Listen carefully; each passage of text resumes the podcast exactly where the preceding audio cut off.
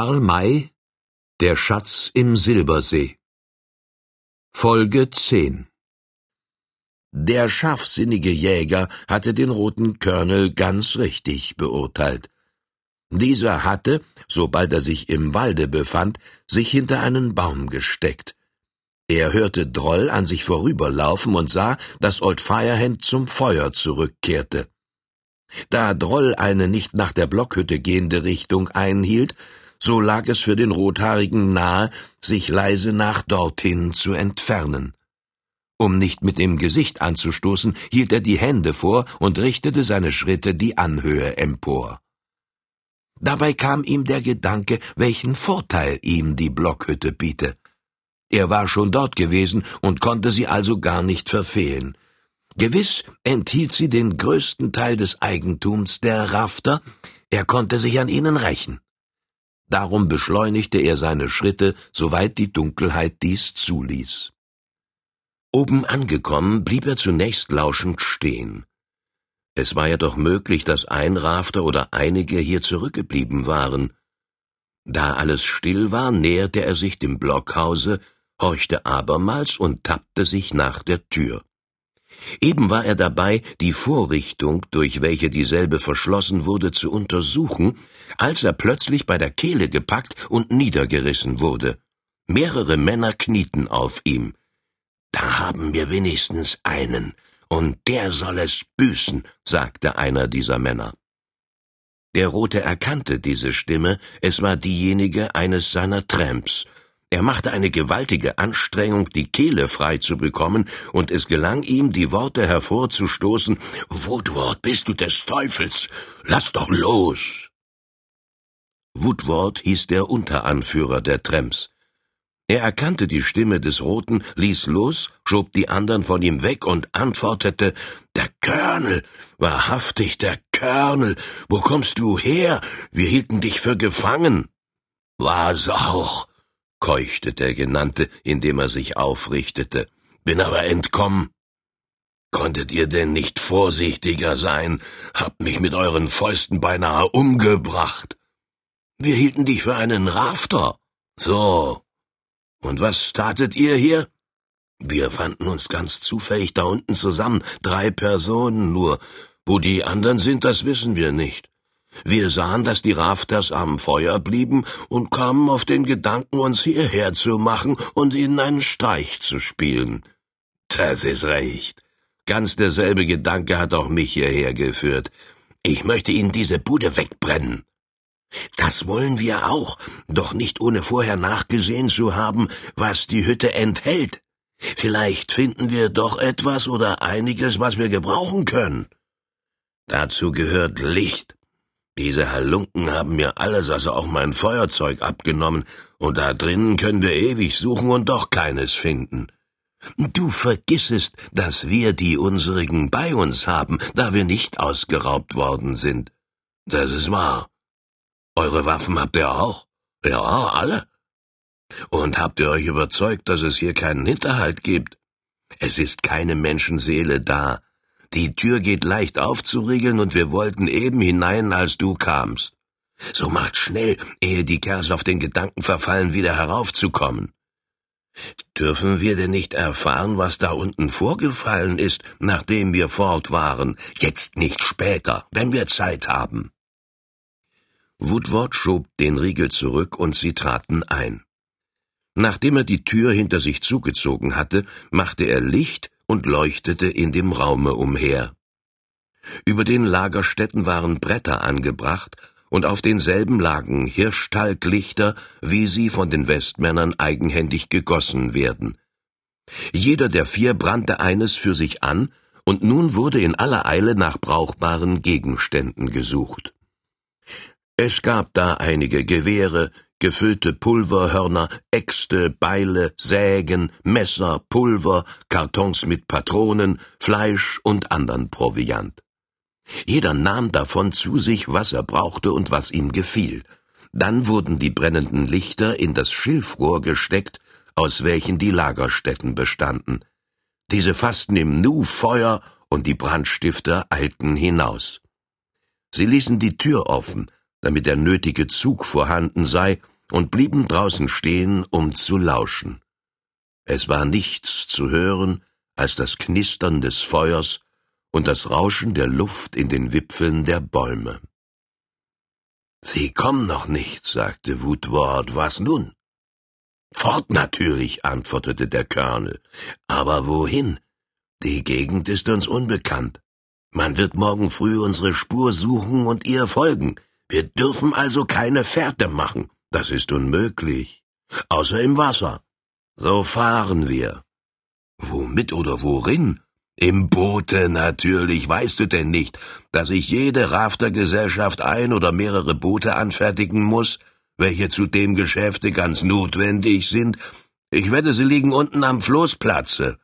Den kennen wir nicht. Er wird zu finden sein. Da, seht, hier führt die Rutschbahn hinab. Wollen untersuchen, ob wir hinab können. Soeben schlug die Flamme durch das Dach und erleuchtete den ganzen Platz. Am Rande des Waldes, nach dem Flusse zu, war eine Lücke zwischen den Bäumen zu bemerken. Die Tramps eilten auf dieselbe zu und sahen, dass ihr Anführer ganz richtig vermutet hatte.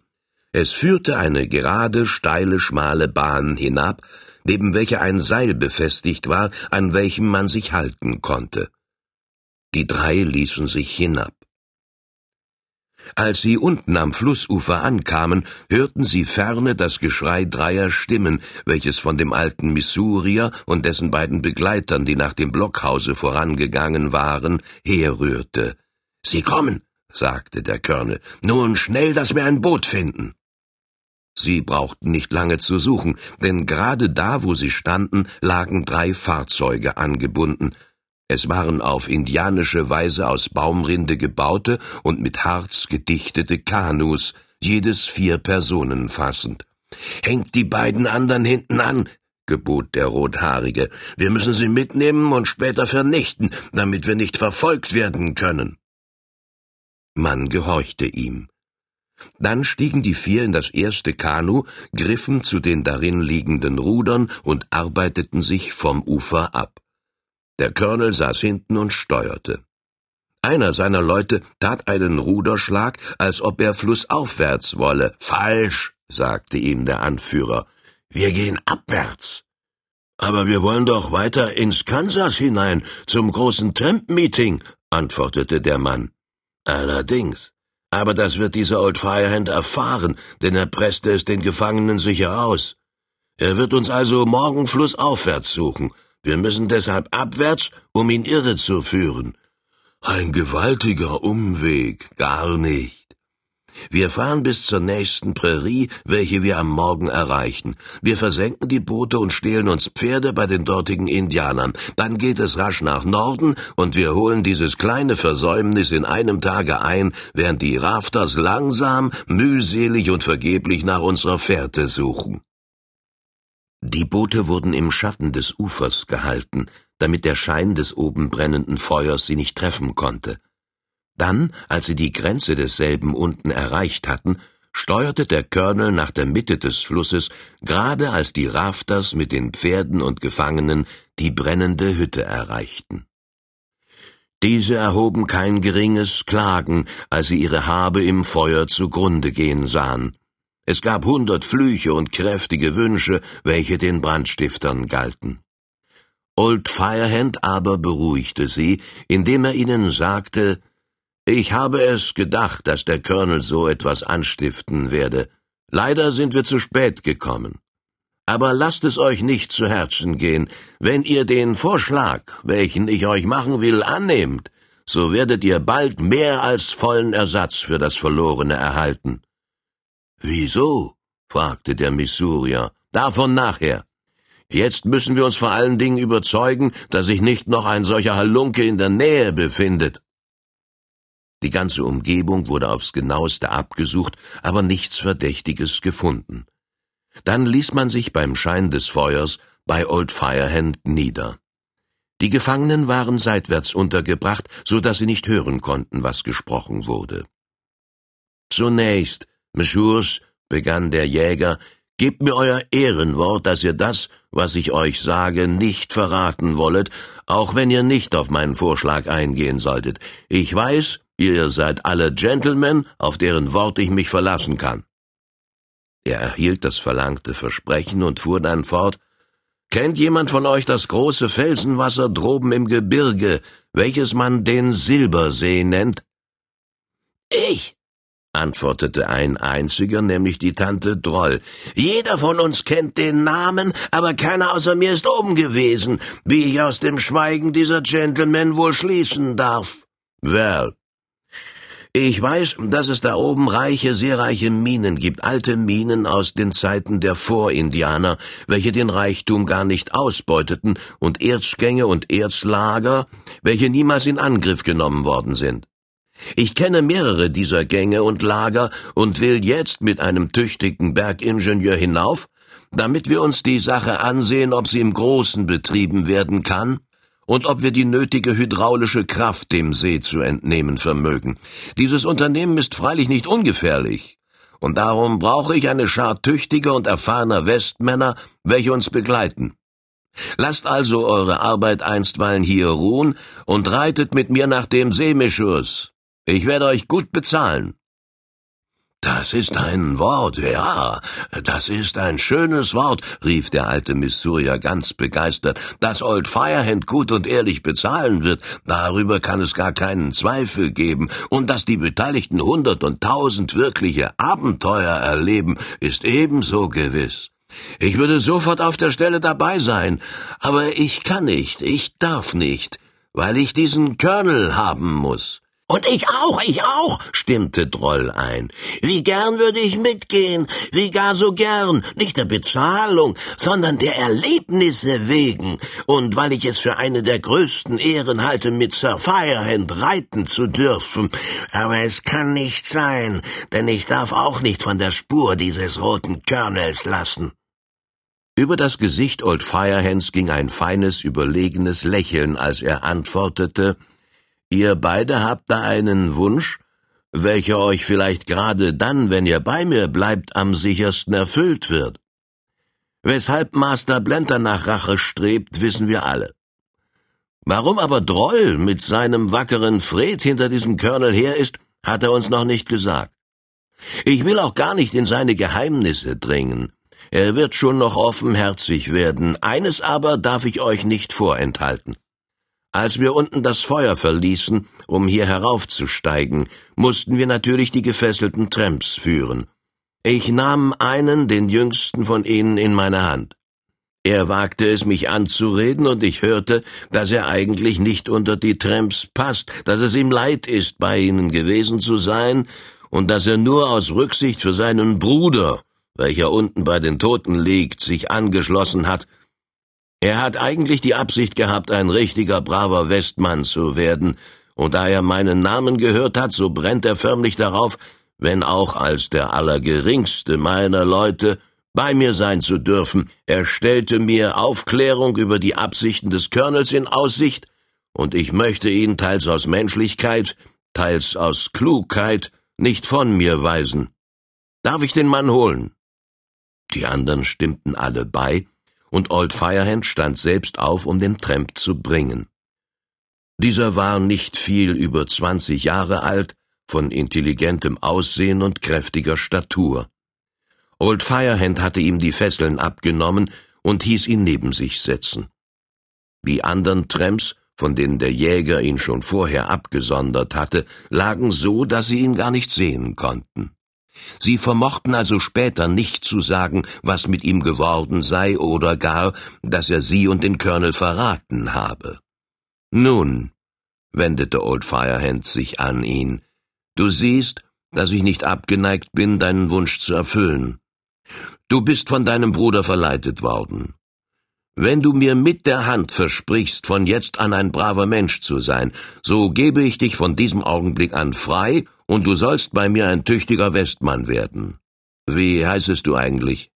Nolly, heiß ich, Sir, antwortete der Gefragte, indem er ihm unter hervorquellenden Tränen die Hand gab. Ich will euch nicht mit meiner Lebensgeschichte belästigen, das könnt ihr später und gelegentlich erfahren, aber ihr sollt mit mir zufrieden sein. Ich will es euch Zeit meines Lebens danken, wenn ihr mir zwei Wünsche erfüllt. Welche? Vergibt mir nicht nur scheinbar, sondern in Wirklichkeit, dass ihr mich in so schlechter Gesellschaft gefunden habt. Und gebt mir die Erlaubnis, morgen früh meinen erschossenen Bruder zu begraben. Er soll nicht im Wasser verfaulen und von den Fischen zerrissen werden. Diese Wünsche sagen mir, dass ich mich in dir nicht geirrt habe. Sie sind erfüllt. Von jetzt an gehörst du zu uns und wirst dich vor deinen früheren Kameraden nicht sehen lassen, denn sie dürfen nicht wissen, dass du nun zu uns hältst. Du hast von den Absichten des Colonels gesprochen. Kennst du dieselben? Ja. Er hat erst lange damit zurückgehalten, gestern aber teilte er uns alles mit. Er will zunächst nach dem großen Tramp-Meeting, welches nächstens abgehalten werden soll. Hi Day, rief da Droll. So war ich also nicht falsch unterrichtet, als ich hörte, dass sich diese Vagabunden ungefähr hinter Harper zu Hunderten zusammenfinden wollen, um einige Streiche, welche in Massen unternommen werden sollen, zu verabreden. Kennst du den Ort? Ja, antwortete Nolly. Er liegt allerdings von hier aus hinter Harper und wird Osake Nok genannt. Habe von diesem Nok noch nichts gehört, sonderbar. Ich wollte dieses Meeting aufsuchen, um dort vielleicht den zu finden, den ich suche, und hatte keine Ahnung, dass ich mit ihm auf dem Steamer gefahren bin, hätte ihn doch gleich an Bord fassen können. Also nach Osake Nok will der Colonel, nun so reiten wir ihm nach, nicht wahr, Master Blender? Ja, nickte der Alte, freilich müssen wir da auf Sir Firehand verzichten. Das ist keineswegs der Fall antwortete der Jäger. Mein nächstes Ziel liegt dort in der Nähe, nämlich Butlers Farm, welche dem Bruder des Ingenieurs, der mich dort erwartet, gehört. Wir bleiben also wenigstens bis dorthin zusammen. Hat der Colonel noch weitere Absichten? Allerdings, antwortete der bekehrte Tramp. Er will nach dem Meeting nach dem Eagle Tail, um die dortigen Bahnbeamten und Arbeiter zu überfallen, um ihnen die Kasse, welche sehr gefüllt sein soll, abzunehmen. Gut, dass wir das erfahren. Fangen wir ihn beim Meeting nicht, so finden wir ihn dann umso sicherer am Eagle Tail. Und entgeht er euch da auch, fuhr Nolly fort, so könnt ihr ihn später am Silbersee ergreifen. Diese Worte brachten eine allgemeine Überraschung hervor. Selbst auf Old Firehand machten sie einen solchen Eindruck, dass er schnell fragte, am Silbersee, was weiß und will der Colonel von diesem Orte? Einen Schatz will er heben. Einen Schatz? Soll sich denn einer dort befinden? Ja, es sollen ungeheure Reichtümer dort vergraben oder versenkt sein, von alten Völkern und Zeiten her.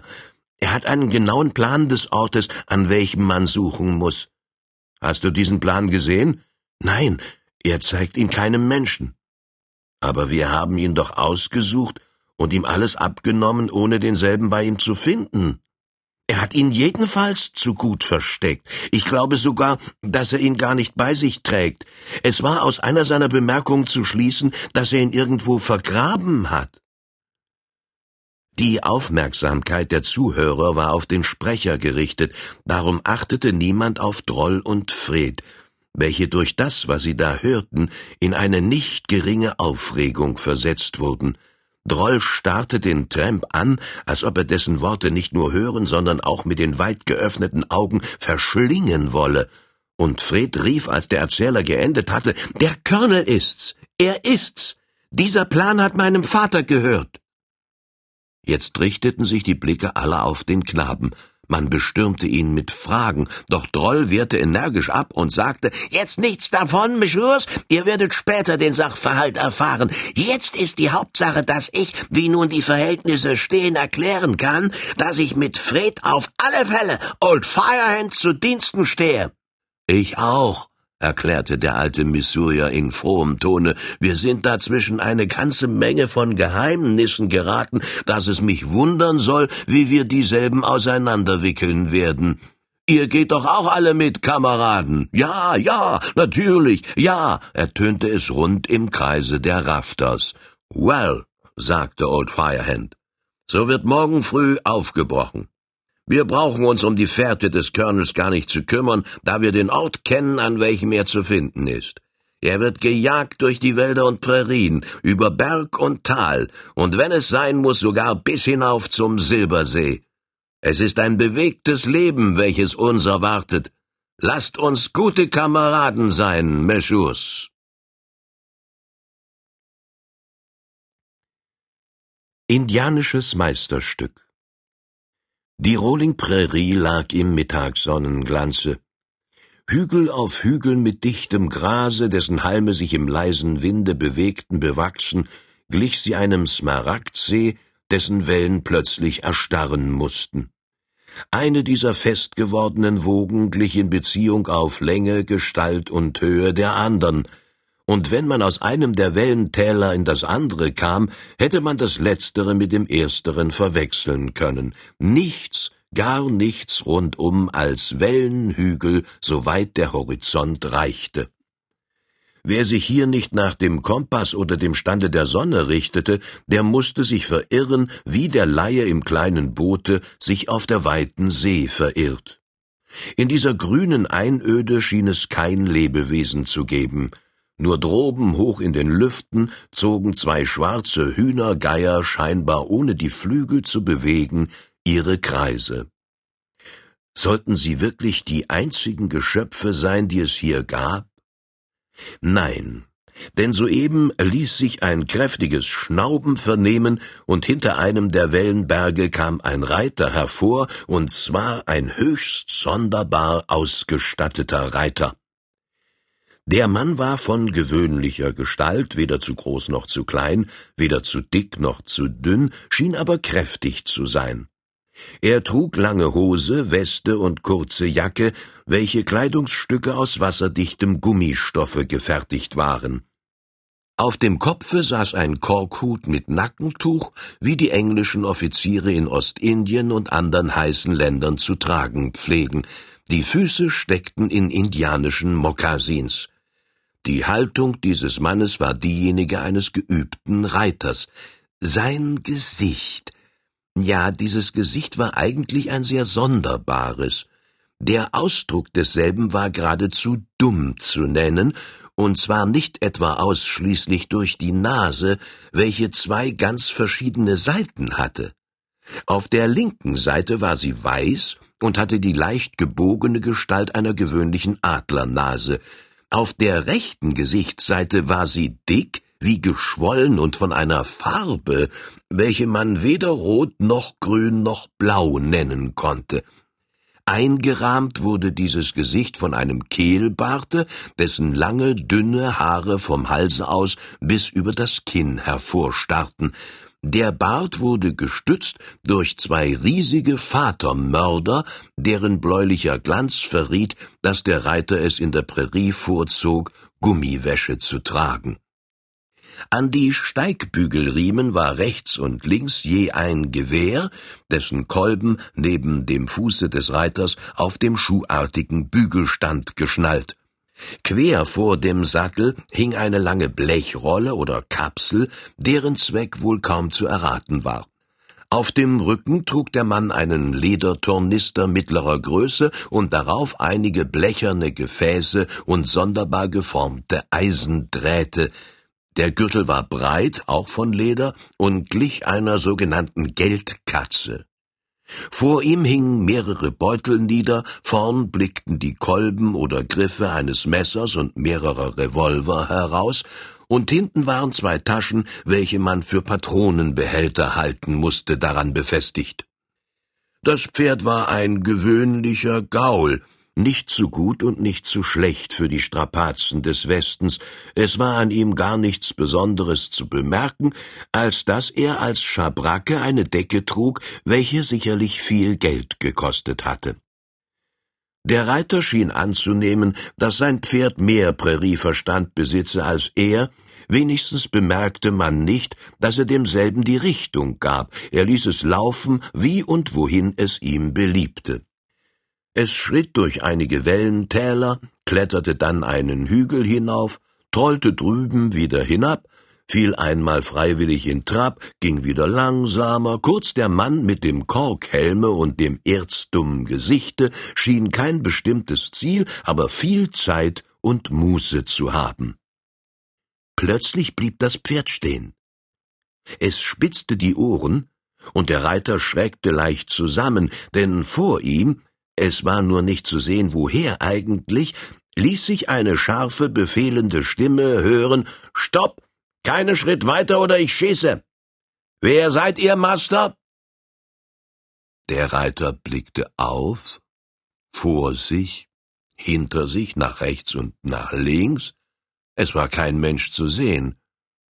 Er verzog keine Miene, zog den Deckel von der langen rollenförmigen Blechkapsel, welche vorn quer über dem Sattel hing, schüttelte ein Fernrohr heraus, schob die Glieder desselben auseinander, so dass es wohl fünf Fuß lang wurde, kniff das linke Auge zu, hielt das Rohr vor das rechte und richtete es gegen den Himmel, den er eine Weile ganz ernsthaft und angelegentlich beguckte, bis dieselbe Stimme sich lachend vernehmen ließ Schiebt doch eure Sternenröhre wieder zusammen. Ich sitze nicht auf dem Monde, der auch gar nicht zu sehen ist, sondern hier unten auf der alten Mutter Erde.